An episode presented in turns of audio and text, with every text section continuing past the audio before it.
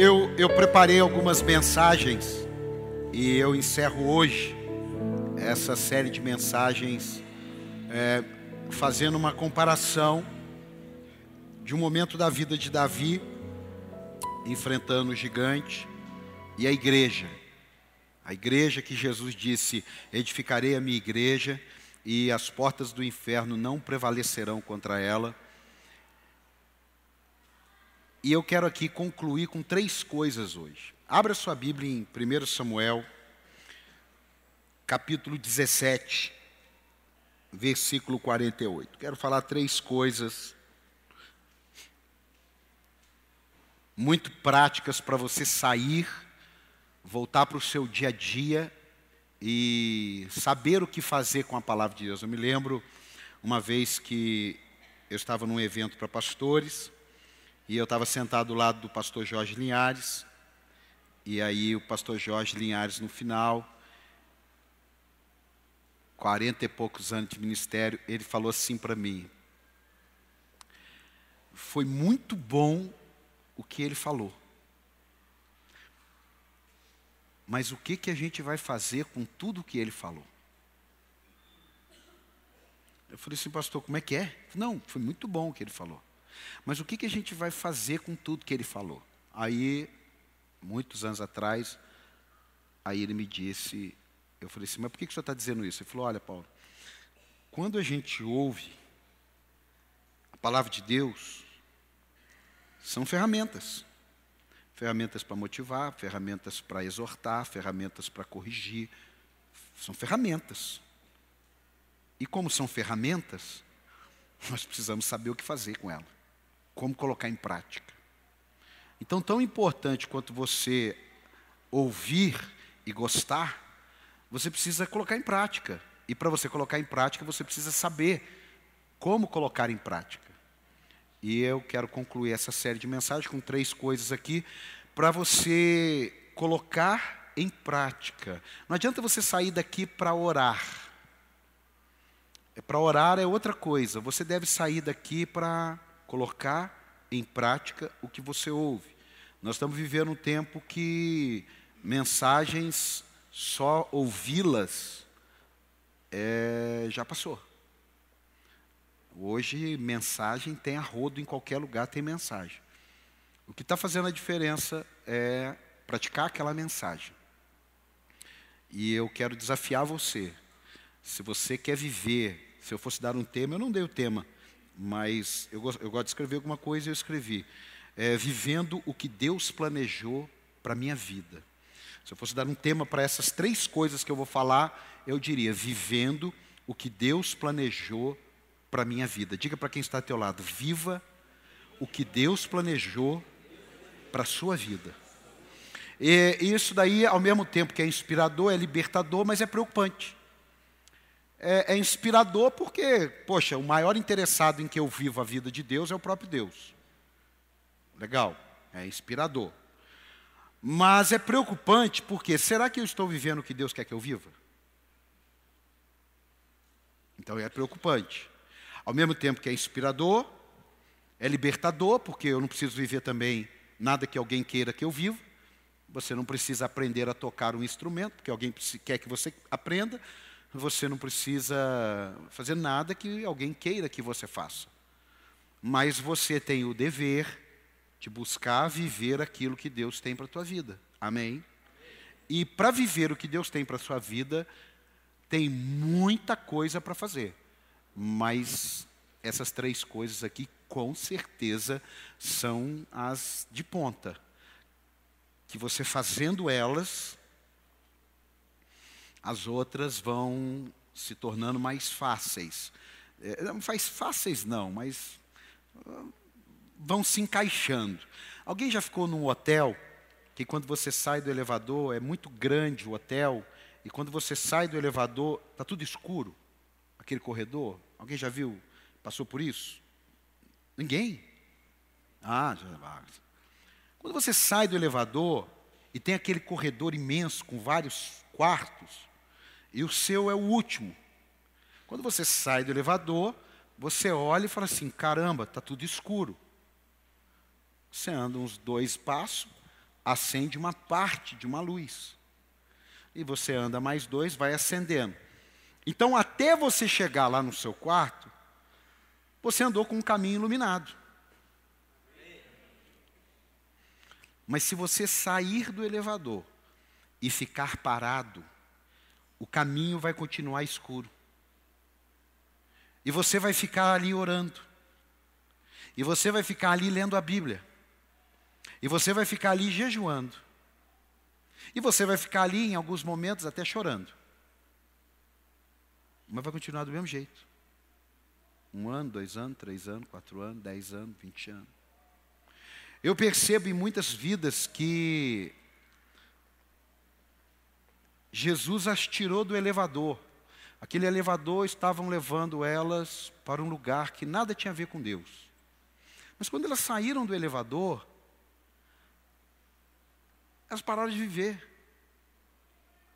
Elas entenderam que agora eu eu já estou onde eu deveria estar, porque eu saí daquele elevador que me condenava e agora eu estou aonde Jesus me colocou. Não, Jesus te colocou num ponto de partida.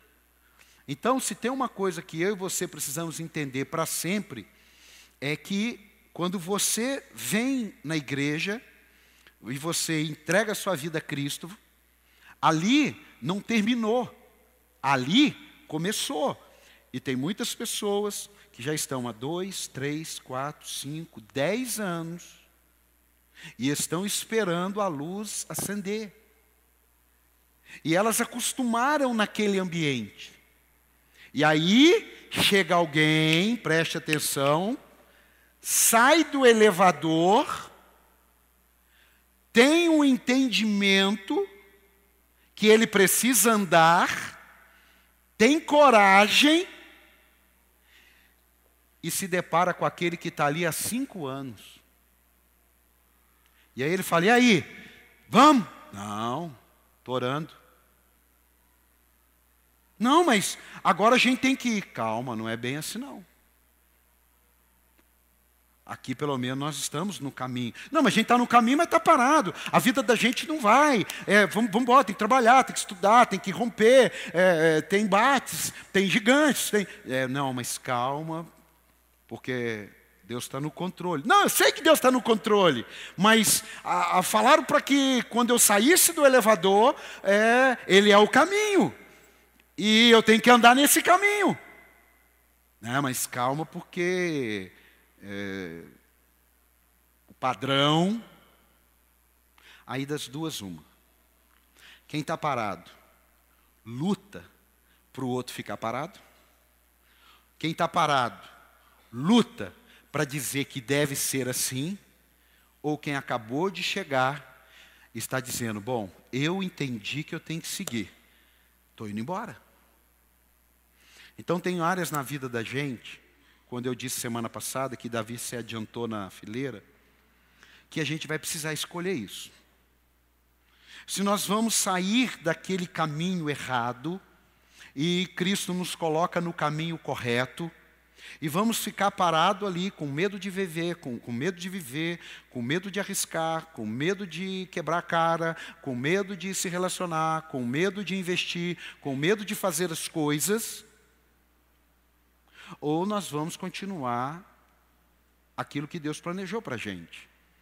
E o fato de continuarmos naquilo que Deus planejou para a gente não significa que todas as luzes vão acender. Mas que as que são necessárias para a sua continuidade, sim. Porque eu já andei nesses corredores de hotéis que elas iam acendendo, mas eu passei por algumas que não acenderam. E não parei ali. Pelo contrário, eu tive que passar mais rápido. Está entendendo ou não? Então talvez tenha um outro tipo de pessoa que ele deu um passo, a luz, plá. Ele deu outro passo, a luz, plá. Ele deu outro passo e a luz não acendeu. E ele parou. Foi um fracasso. Foi 20 anos de emprego que alguém te demitiu? Foi um negócio que não prosperou?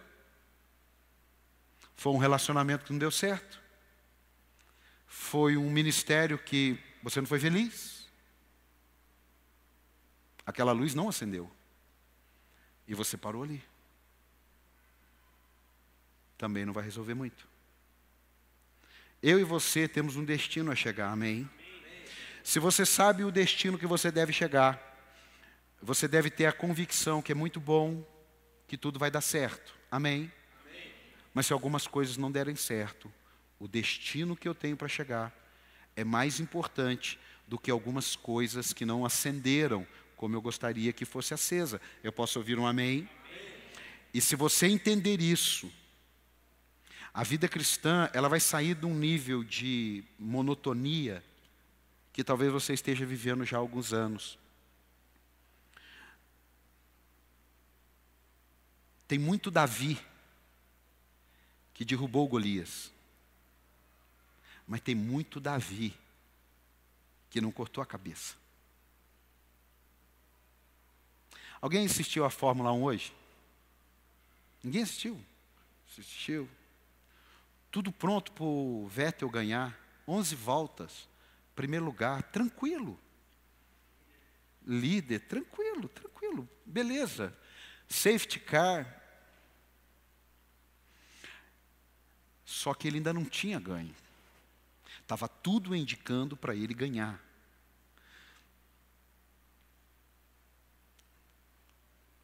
Ele rodou, pista molhada, a cento e poucos por hora. Aconteceu nada com ele. Não aconteceu praticamente nada com o carro. Mas o carro caiu numa caixa de brita. Acabou a corrida para ele. Estava tudo garantido para ele. Mas acabou a corrida para ele. Eu vejo muita gente assim animada na igreja, mas não consegue ter consistência em Deus. Não consegue romper uma caixa de brita, não, consegue caminhar um trecho sem luz acesa. Não consegue, ele está na igreja e ele tem a Bíblia, e ele até ora, e ele até dizima, mas ele não soube controlar um momento da corrida que a pista estava escorregadia. E aparece o Vettel falando um monte de palavrão e socando o volante, e tem muito crente assim. E está parado numa caixa de brita. E ele está socando tudo, está falando mal e está, sabe, derramando a amargura dele e, e derramando justificativas para aquele momento. Mas quando o Vettel chegou lá no stand, passou uma reportagem, ele ficou lá dentro, quieto, tirou o capacete, tirou o macacão, colocou uma camisa, colocou uma calça, boné, saiu, foi lá cumprimentar as pessoas da equipe, o repórter da Globo chegou para ele. Ele falou assim: a culpa é só minha.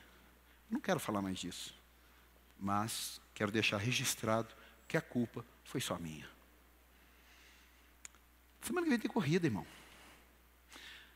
Mas semana passada, quem estava destinado a ganhar, não ganhou. Que era o Hamilton as coisas não conspiraram para ele. E ele perdeu em casa. Ontem, as coisas continuaram não conspirando para o, para o Hamilton. O carro dele quebrou no treino. Ele saiu em 15 lugar. Mas hoje, na hora da corrida, as coisas conspiraram. É difícil na vida isso. Mas, gente, pelo amor de Deus, é isso que faz a vida cristã da gente, ela não depender das circunstâncias. As pessoas estão muito circunstanciais. Ontem estava tudo dando certo para mim. Se deu uma zebrinha, agora deu zebra para o resto da vida. Em sete dias, quem era para ganhar não ganhou, quem ia ganhar não ganhou, e quem ia perder ganhou. Agora eu estou falando de corrida. Mas o apóstolo Paulo, na época, se tivesse Fórmula 1, ele falaria de Fórmula 1. Ele falou sobre maratona. Por quê? Porque tem algo muito maior do que o troféu de primeiro lugar, de segundo lugar, de terceiro lugar, de consultores. Tem algo muito maior do que uma coroa de louros, que seca, que não serve para nada depois. A questão aqui é: talvez a vida para você possa até estar sem graça, porque você está dando um valor para coisas que não vão mudar a sua história. E aí você vai ficar ali.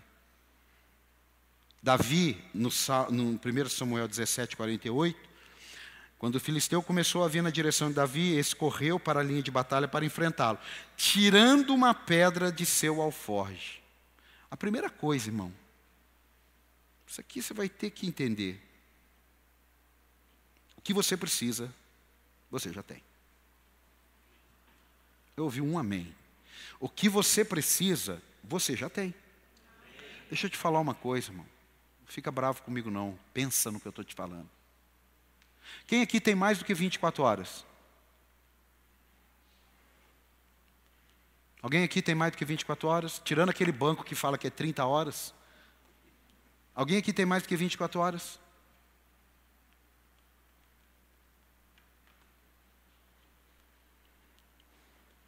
Então, somos todos participantes de uma mesma condição. Não, pastor, mas é, a minha família é pobre. Ah, pastor, minha família é rica. Pastor, minha família é classe média. É, mas tem 24 horas. Tem 24 horas. Então, se você não tirar de você o que Deus já plantou em você, você vai passar o resto da sua vida socando o volante, talvez até xingando palavrão, o seu carro está na brita. O que Deus quer fazer conosco não é voltar você, talvez, para aquela corrida que já era, irmão. Tem uma mensagem que eu prego, foi num momento da vida que eu estava vivendo, que a gente está assim, você não desista, você não desista, e Deus falou comigo, você tem direito de desistir. E eu fiz uma mensagem e preguei essa mensagem. Eu tenho direito de desistir. Mas quando que eu tenho direito de desistir? Quando eu estou fazendo coisa que Deus me mandou. Quando eu estou vivendo algo que é contrário a Deus. Quando eu decidi fazer alguma coisa que com o tempo eu vi que não valia a pena. Eu tenho direito de desistir. A burrice é quando não desistimos de coisas que já deveríamos ter desistido de fazer há muito tempo. Todos nós recebemos algo da parte de Deus para resolvermos alguma coisa. Agora, se você não tirar de dentro de você, não venha pedir para o pastor orar, porque não resolve. Irmão, deixa eu falar uma coisa para você. Existem muitas coisas que eu já ensinei, porque eu aprendi.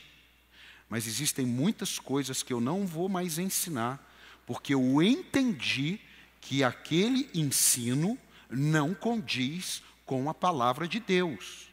Eu sinto muito. E se tem um negócio que não condiz com a palavra de Deus, é jogar a responsabilidade da vida cristã na mão de alguém, na fé de alguém. Isso não condiz. Em ritos religiosos.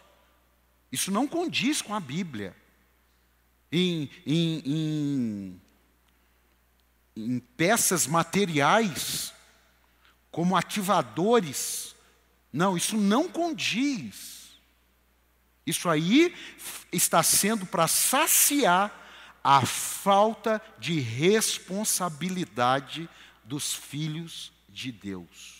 É como os filhos de Eli, que eram irresponsável e Eli fechava os olhos para o roubo que eles faziam. Eli fechava os olhos para o roubo que os seus filhos faziam.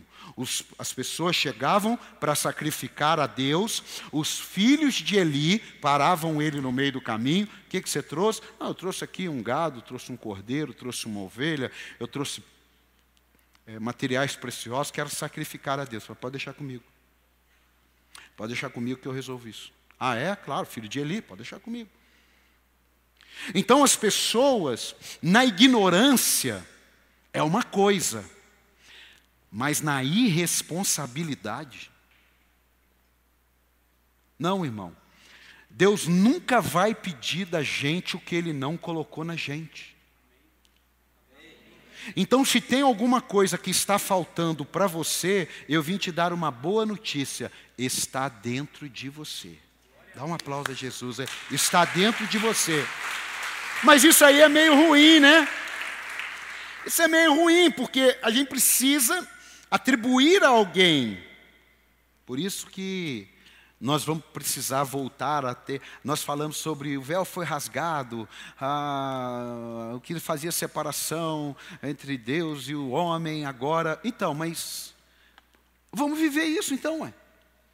Eu, semana passada aqui, causei alguns é, olhares espantados quando eu falei assim, irmão, por que, que toda vez que a gente está num aniversário tem que alguém lá, o dono da casa, fala, oh, pastor, faz uma oração. Eu entendia isso. Aí eu ensinei você, ué. Você pode fazer essa oração. Você pode ler a Bíblia. Você é o instrumento. O véu foi rasgado. Não, não, mas agora não. É o pastor. É o pastor. Ó, oh, eu, eu comprei essa casa aqui, eu não estou dizendo que isso é errado, mas eu estou dizendo que foi virando tudo um contexto religioso, como se o pastor não orar no aniversário, a minha vida não vai. Se o pastor não orar no meu carro, meu carro vai quebrar. Se o pastor não orar na minha casa, minha casa vai estar cheia de demônios. Se o pastor não fizer isso. E aí, ao invés da gente crescer, a gente vai ficando igual aqueles meninão de 40 anos que depende da mãe para lavar as cuecas ainda. Não funciona. A gente vai precisar entender isso aí. A igreja não é um lugar mais para a gente chegar aqui e alguém assumir as nossas responsabilidades. Pastor, mas já foi? Pelo que eu leio, eu acredito que foi. Por quê? Porque há 40 anos atrás era proibido, 40 não, 30 anos atrás, era proibido ter televisão. Meu amigo tinha uma televisão, porque ele era de uma de, de, determinada denominação, dentro do guarda-roupa. Então, quando não tinha ninguém em casa, ele abriu o guarda-roupa e assistia televisão sentado na. Mas se chegava alguém, ele desligava, fechava a televisão e tal. E alguns irmãos descobriram e fizeram ele de refém. Se você não deixar a gente ver, também nós vamos contar para o pastor que você tem TV. Então ficava lá todo mundo no quarto assistindo uma televisão. Agora não, ah, não é mais pecado ver televisão, ter televisão. O pecado agora é ver televisão. Não, irmão. O pecado é tudo aquilo que te tira da presença de Deus. Isso é pecado. Então, qualquer coisa que te tire da presença de Deus, um animal pode ser pecado, porque tem pessoas que têm desejo de fazer sexo com animal. E essas coisas assim agridem a nossa religião, porque nós estamos numa linha de produção. Quantas pessoas? Mas foi dezenas. Aqui não aconteceu. Aconteceu muito pouco. Mas quando eu comecei a igreja, o que tinha de gente falava assim: não tem culto de libertação? Não tem escola bíblica? Como se isso fosse um modelo para alguma coisa. Não é modelo.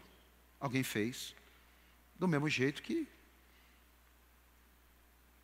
não tem discipulado. Nós temos. Mas enlataram. Então enlataram a sua vida com Deus. Outra coisa que alguns ficaram com o olho arregalado. Eu falei assim: talvez agora você entre em crise, porque nós estamos meia luz. Não, irmão.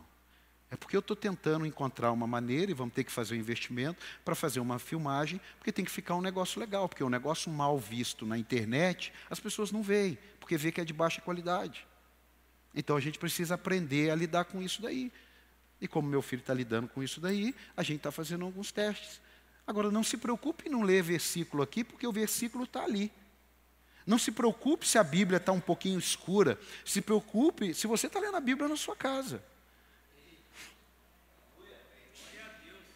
Se preocupe se você pratica o que você lê na sua casa e o que você lê aqui.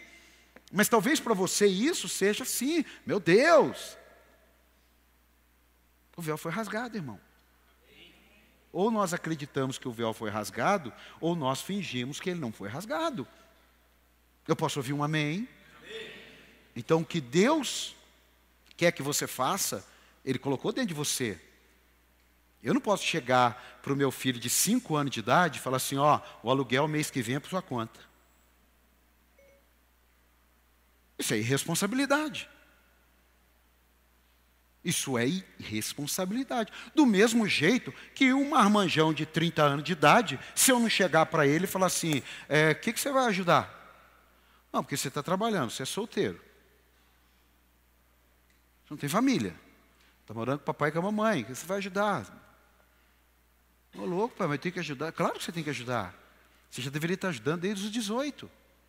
Mas você se formou, está 25, aí você está trabalhando, já tem uns 4 anos.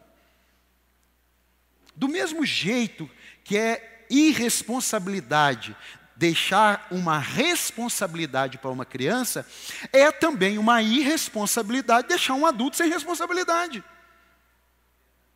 Do mesmo jeito que é uma irresponsabilidade uma pessoa que está um ano na igreja ter o mesmo entendimento de uma pessoa que está há cinco anos.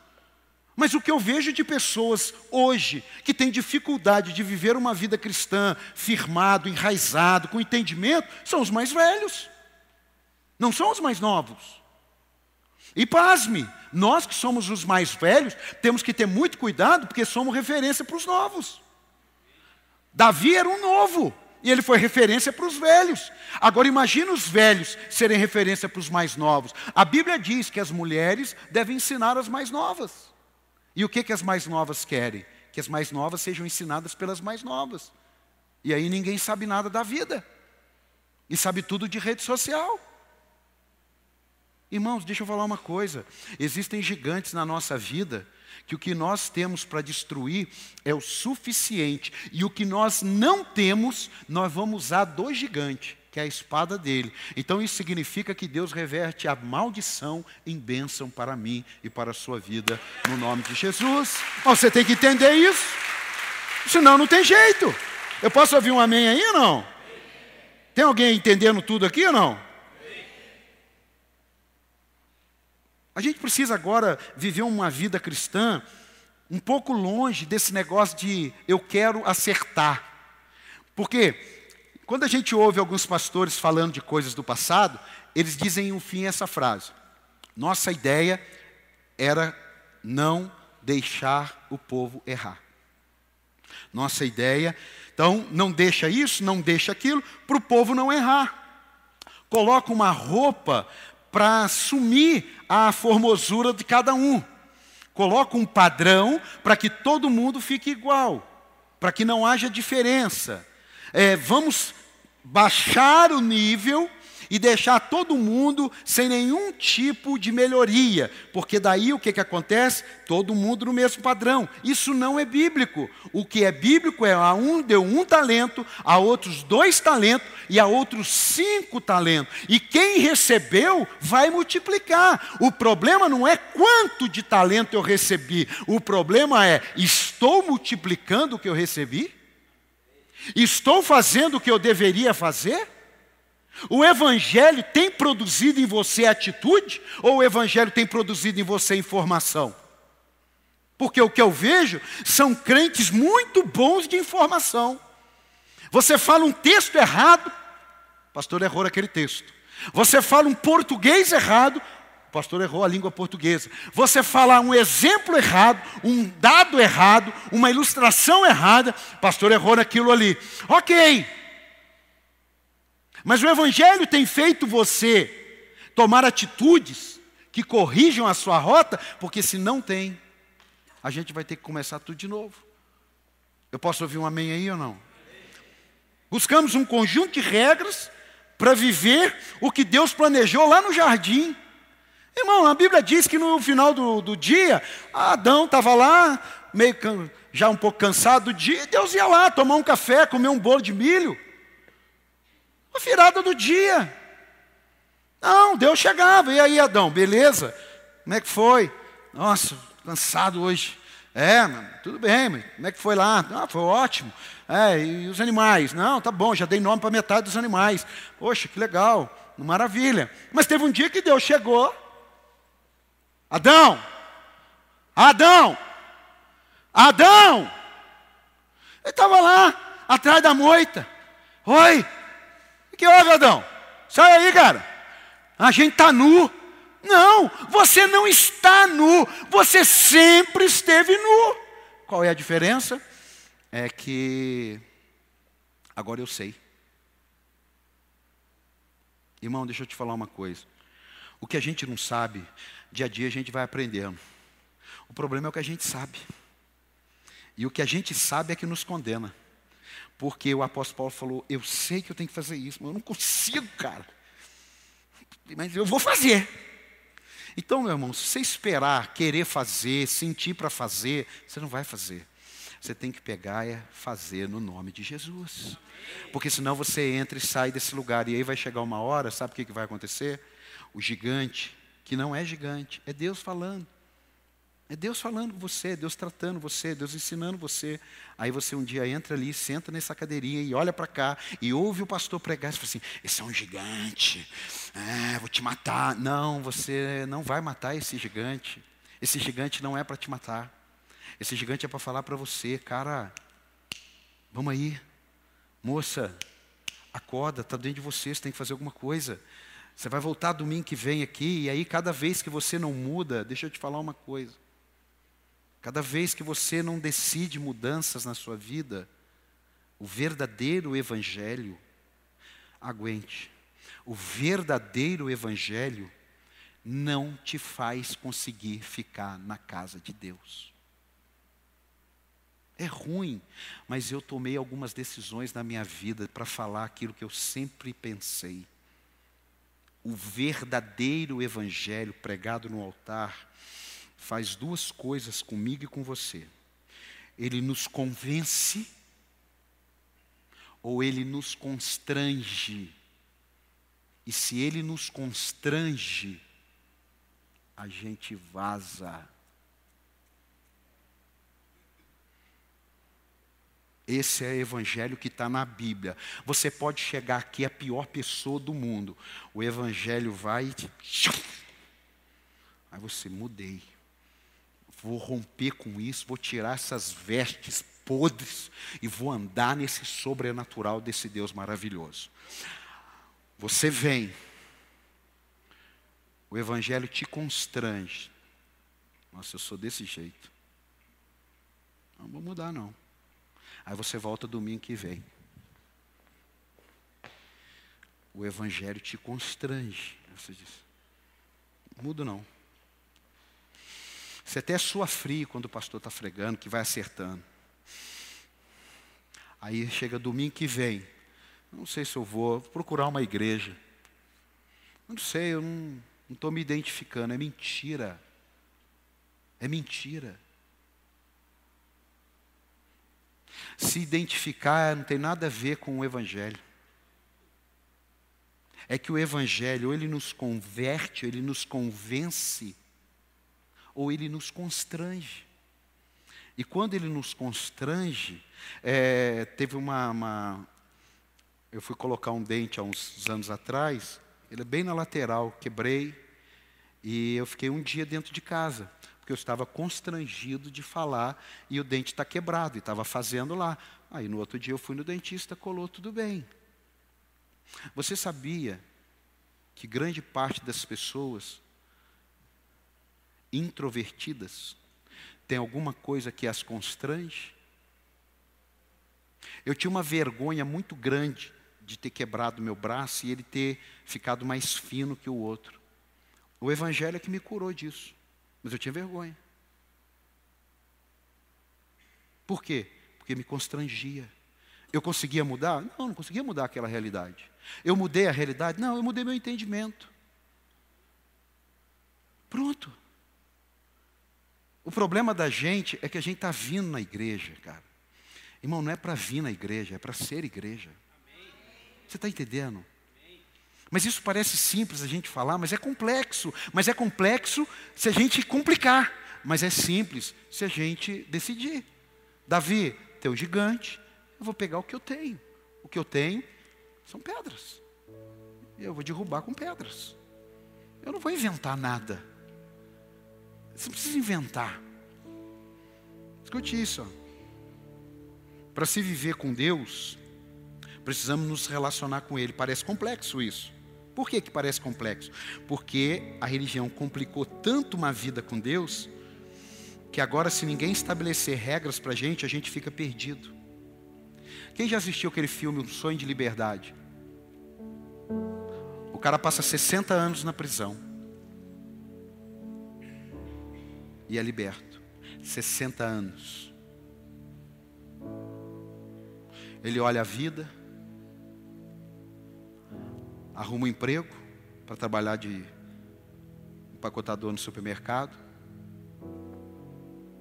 E vira e mexe, ele fala assim para o fiscal de caixa: Por favor, posso ir no banheiro? Por favor, posso ir no banheiro? Aí o fiscal de caixa chama ele. Todas as vezes que você quiser ir ao banheiro, tomar água, pegar um café, você não precisa pedir. Você vai lá, banheiro, toma um café, toma água e volta. Aí ele fala assim: Mas faz 60 anos que eu faço isso. Eu nunca fui ao banheiro sem pedir. A gente na igreja às vezes acostumamos a fazer tanta coisa e Deus está assim, ei, vem cá. Você não precisa fazer isso. Não, mas falaram que é assim que tem que ser. O que falaram, falaram. Mas eu quero que você aprenda o que eu falei. Vocês não são mais servos. Vocês são filhos. Você está entendendo a diferença? O meu filho minha filha, ele não precisa agir comigo como um funcionário precisa se eu tiver uma empresa. Ele é meu funcionário. Nós não somos aqui funcionários de Deus. Quando nós falamos somos servos de Deus, pelo trabalho em Deus. Mas nós não deixamos de ser filho. Meu filho, minha filha ajudam na igreja, mas não deixaram de ser meus filhos. Será que deu para entender isso ou não? Será que deu para entender isso ou não? E eu termino aqui com uma, uma ilustração que Deus me deu do que é uma vida em Deus. Se você colocar isso aqui em prática, você vai vencer o pecado, você vai vencer áreas da sua vida, você vai mudar o entendimento de igreja, você vai ter inspiração de convidar pessoas a ter um encontro com Cristo, basta dizer. Quantas pessoas você é inspirado a levar alguém a Cristo? Mas isso é uma responsabilidade. Imagine uma mãe, e a gente vai orar.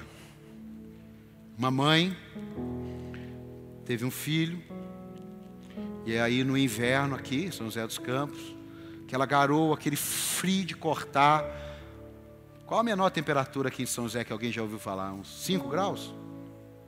Zero. Ah, zero graus. E ela mora numa casa que não tem uma calefação, não é tão calafetado. E aquele frio, três horas da manhã. A mãe cansada, trabalhou, tal, três horas da manhã, a criança chora.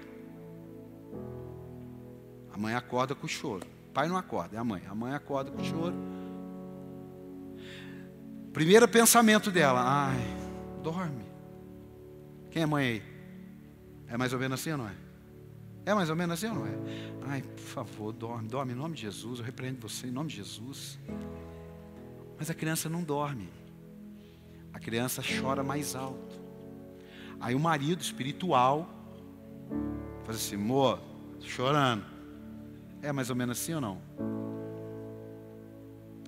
A mãe, cansada, com sono, com frio, levanta, vai lá no quartinho do bebê, pega o bebê, aí vai no processo, troca, às vezes vai dar mamar, às vezes vai nanar,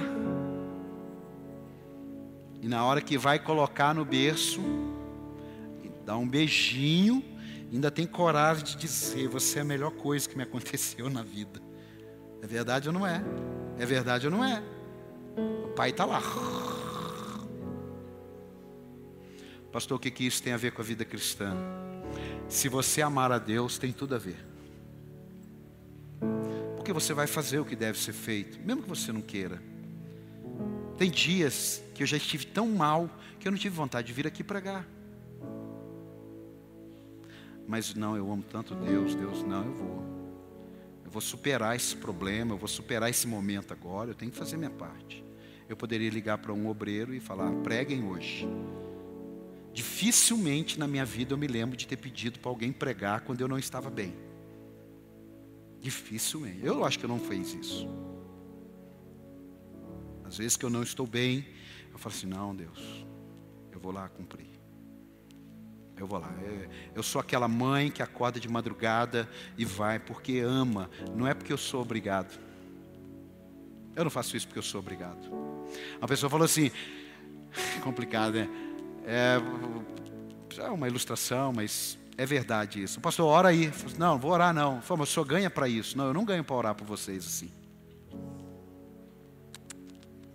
Não, vamos, vamos equalizar. O pastor não ganha para. Não. Uma mãe não ganha para criar o filho. Não. Não. A gente vai precisar entender melhor um pouco que é a vida com Deus, senão vai ficar muito chata a vida com Deus. A gente vai ter que ficar inventando moda. Eu tenho conversado com alguns pastores e falei assim: ó, eu não estou querendo mais inventar moda, não, cara. Está ridículo já. Eu estou gerando uma mensagem que eu vou pregar para pastores igreja evangélica sem álcool. Mas não é porque sem álcool, não. É porque tudo que tem no mundo, a igreja tem que fazer para ela sem álcool, para o povo ficar bem, para o povo ficar feliz. Há uns 15 anos atrás, viviam metendo pau em festas judaicas.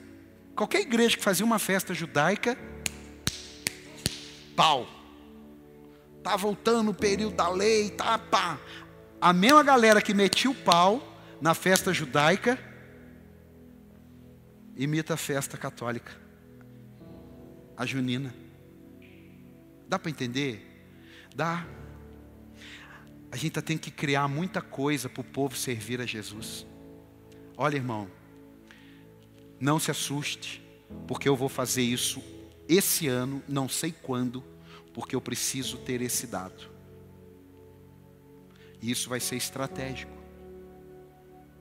Eu vou chegar aqui, não vai ter cadeira, não vai ter som.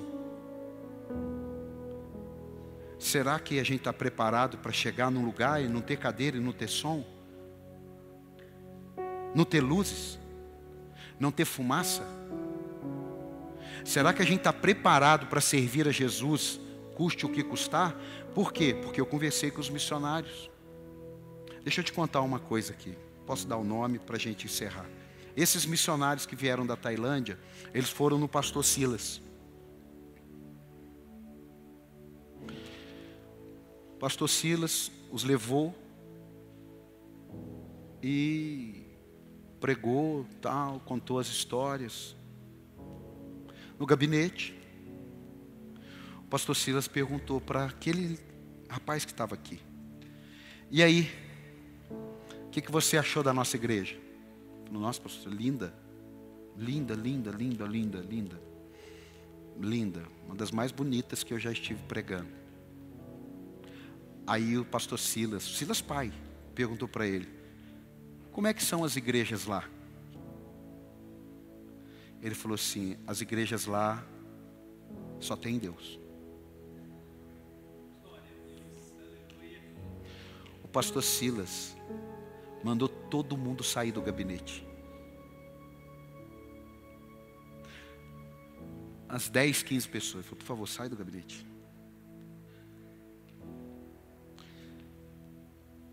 Só ficou ele e a mulher dele. E o tradutor, que é meu amigo. Falou assim: ore por nós. Porque a gente precisa mais de Deus. E a gente precisa menos de glamour. Quanto é uma igreja lá? Para construir? 10 mil dólares. 10 mil dólares. O pastor Silas foi, levantou uma oferta e deu 50 mil reais. E ele foi e deu. E aí eles estão construindo uma igreja lá com essa oferta. O que, que eu quero dizer para você? A gente faz tudo isso aqui e vamos continuar fazendo. Não vejo a hora de colocar aqui 300, 400 poltronas estofadas. Não vejo a hora de pôr um telão de LED. Está tudo certo. Mas o que eu não abro mão é de trocar a presença pela vitória. Porque vitória sem presença é vazio na alma da gente. Amém? Feche seus olhos. Que é que você precisa? Qual é o seu gigante? O que é que você precisa hoje se levantar e dizer: não, não vai ficar assim, não, eu vou tirar de dentro de mim minhas pedras. Eu não vou usar a armadura de ninguém. Eu não vou colocar um véu para fingir que está brilhando o meu rosto, quando ele na realidade não está brilhando. Eu não vou fingir que sou uma coisa que eu não sou. Eu não vou me satisfazer com as coisas pela metade. Muitas pessoas na igreja hoje estão se satisfazendo com as coisas pela metade. Começam muitas coisas e nunca termina. Tiago 1,6 diz, Tiago 1,7 diz, não pense que tal pessoa receberá alguma coisa do Senhor, pois tem mente dividida e é instável em tudo o que faz. Pessoas instáveis não vão receber de Deus. Eu não estou dizendo não vão receber amor, eles não vão receber o que eles desejam. Porque ele é instável. Eu lido com pessoas instáveis. Pessoas que hoje estão no céu, de tarde está no inferno, de noite está mais ou menos. Pessoas instáveis. Não. Deus não nos chamou para sermos instáveis. Deus nos chamou para sermos inabaláveis. Sejam inabaláveis. Josué parou de conquistar porque estava satisfeito. Cuidado com a sua satisfação limitar o que Deus deseja. Eu não estou dizendo você ser insaciável. Eu estou dizendo siga em frente que as luzes se acenderão. Pequenas coisas hoje podem se tornar grandes gigantes amanhã, se não forem destruídas. Um pequeno golinho é o primeiro passo para uma vida de alcoolismo. O primeiro cigarrinho, o primeiro trago é um grande passo para uma vida de fumante. A primeira foto pornográfica pode ser o primeiro passo para uma dependência de pornografia. Tudo começa pequeno e despretensioso, porque o diabo é astuto. Ele não precisa colocar grandes coisas. Pequenas dobradiças movem grandes portões. Ensina a criança o caminho que ela deve andar. Quando nós nos convertemos, somos crianças. Devemos ser ensinados e devemos aprender. E eu termino aqui. Quando Davi derruba o gigante, a multidão continua. Mas quando Davi corta a cabeça do gigante, a multidão vaza, o inimigo vaza. Fique de pé.